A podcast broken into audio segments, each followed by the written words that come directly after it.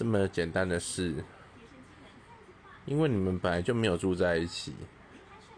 等到你们去一起旅行的时候，你会发现，其实有很多麻烦的事情，还有决定会影响你们去旅行的品质。